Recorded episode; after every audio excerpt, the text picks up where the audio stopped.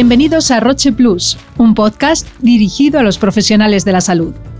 Si quieres estar al día de las últimas novedades en biotecnología, conocer de primera mano la opinión de grandes expertos en las diferentes áreas terapéuticas y enterarte de los últimos avances en medicina, este es el programa que estabas buscando. A continuación, recuperamos un episodio del podcast Pod Pulmón del Grupo Español de Cáncer de Pulmón sobre nuevos factores pronósticos, biomarcadores y variables subrogadas. Con los criterios de validación adecuados, dichos marcadores y variables pueden ayudar a diseñar ensayos clínicos, disminuir el tiempo de desarrollo de fármacos y facilitar una incorporación clínica más rápida. Por ejemplo, la ctDNA es un biomarcador con potencial para medir el microambiente tumoral, que permite entender cómo va a evolucionar el tumor y por lo tanto decidir cuál es el tratamiento mejor para el paciente.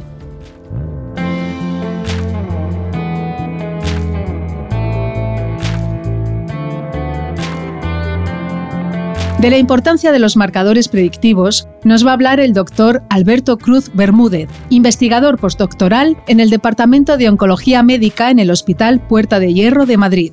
Comenzamos centrándonos en las variables subrogadas. ¿Cuál es su capacidad predictiva? ¿Son realmente tan efectivas? Las variables subrogadas no solamente son efectivas, pero sobre todo son útiles. En este contexto del desarrollo de nuevos tratamientos eh, a través de ensayos clínicos, el objetivo final siempre ha de ser mejorar la vida de los pacientes.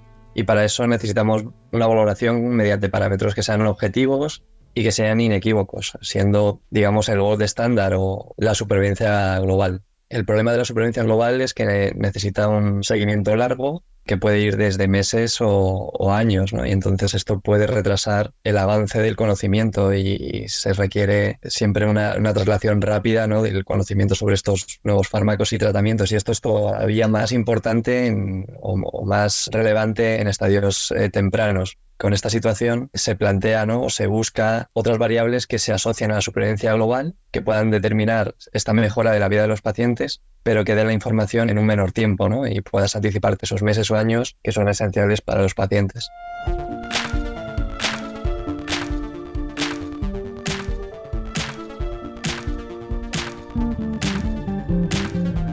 Las variables subrogadas y las capacidades predictivas, tanto en estadios iniciales como avanzados y metastásicos, han sido protagonistas de un informe realizado por la Sociedad Española de Oncología Médica. Nuestro especialista nos cuenta su opinión sobre los resultados y las conclusiones de este estudio. El informe de, SEOM va a suponer una guía de cabecera en este tema porque creo que hace un buen recopilatorio de la información que disponemos en la actualidad. En cuanto a los resultados en cáncer de pulmón, menciona estas cuatro variables que ya he comentado, de la supervivencia libre de progresión, supervivencia libre de enfermedad, tasa de respuesta objetiva y las tasas de respuestas patológicas completas. En base a, las, a los diferentes metaanálisis que describen, en los que se incluyen miles de pacientes, este informe asigna unas evidencias eh, en su asociación con eh, la supervivencia global, ¿no? con este objetivo final que deberíamos tener en los ensayos. Se destaca como la supervivencia libre de progresión o la libre de enfermedad tiene una evidencia alta, correlacionan notablemente bien con la supervivencia global y sin embargo la tasa de respuesta objetiva tiene una asociación un poco más baja. Y en cuanto a las respuestas patológicas completas que han ido apareciendo cada vez más en cáncer de pulmón, efectivamente a día de hoy no hay una evidencia en base a metaanálisis con miles de pacientes. En cualquier caso, efectivamente hay que esperar a tener más pacientes tratados con estas nuevas combinaciones que aumenten el número de pacientes que alcanzan estas respuestas para poder validar en grandes números de pacientes esta asociación.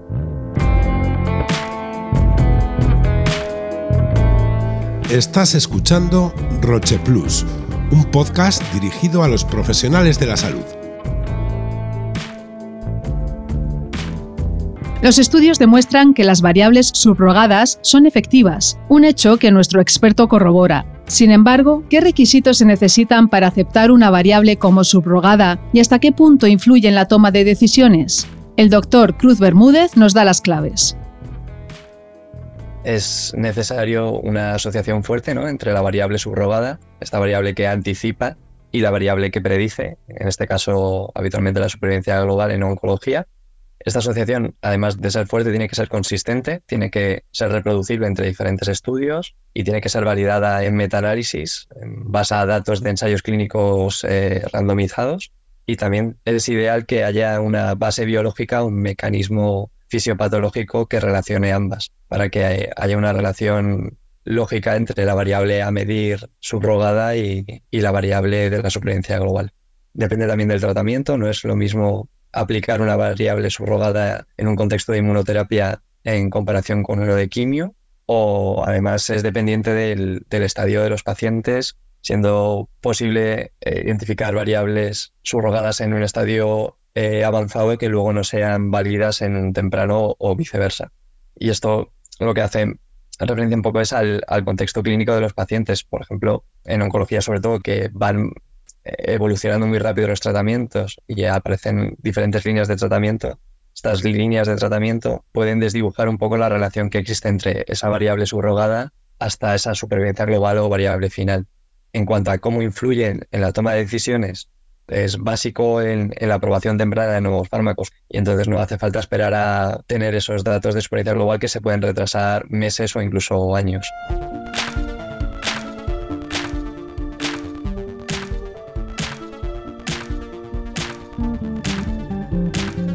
Nuestro especialista ha explicado que la asociación entre una variable subrogada y la variable que predice debe ser fuerte y consistente. ¿Se podrá establecer en el futuro una relación inequívoca entre la supervivencia global y las variables subrogadas? Yo creo que la relación que hay entre variables subrogadas y la supervivencia global nunca va a ser perfecta, nunca va a ser 100% inequívoca, porque es imposible tener una certeza absoluta cuando se está realizando una predicción. Pero esto no quita que estas variables eh, puedan tener una gran correlación, sean robustas y por lo tanto sean útiles y permitan el avance del conocimiento y esta mejora de las decisiones clínicas y en la aprobación de fármacos. Es muy dependiente del contexto ¿no? de clínico de los pacientes.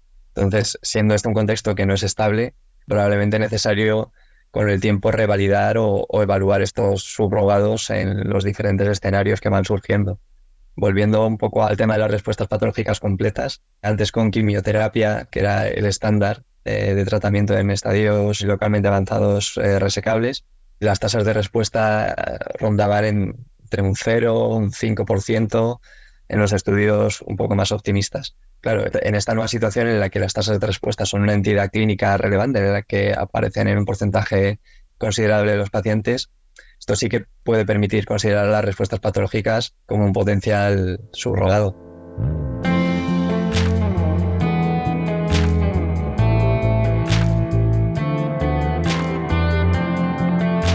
El ctDNA, como comentábamos al principio del programa, es un biomarcador muy prometedor para el pronóstico y el valor predictivo en estadios iniciales. Nuestro especialista nos habla de su experiencia con él.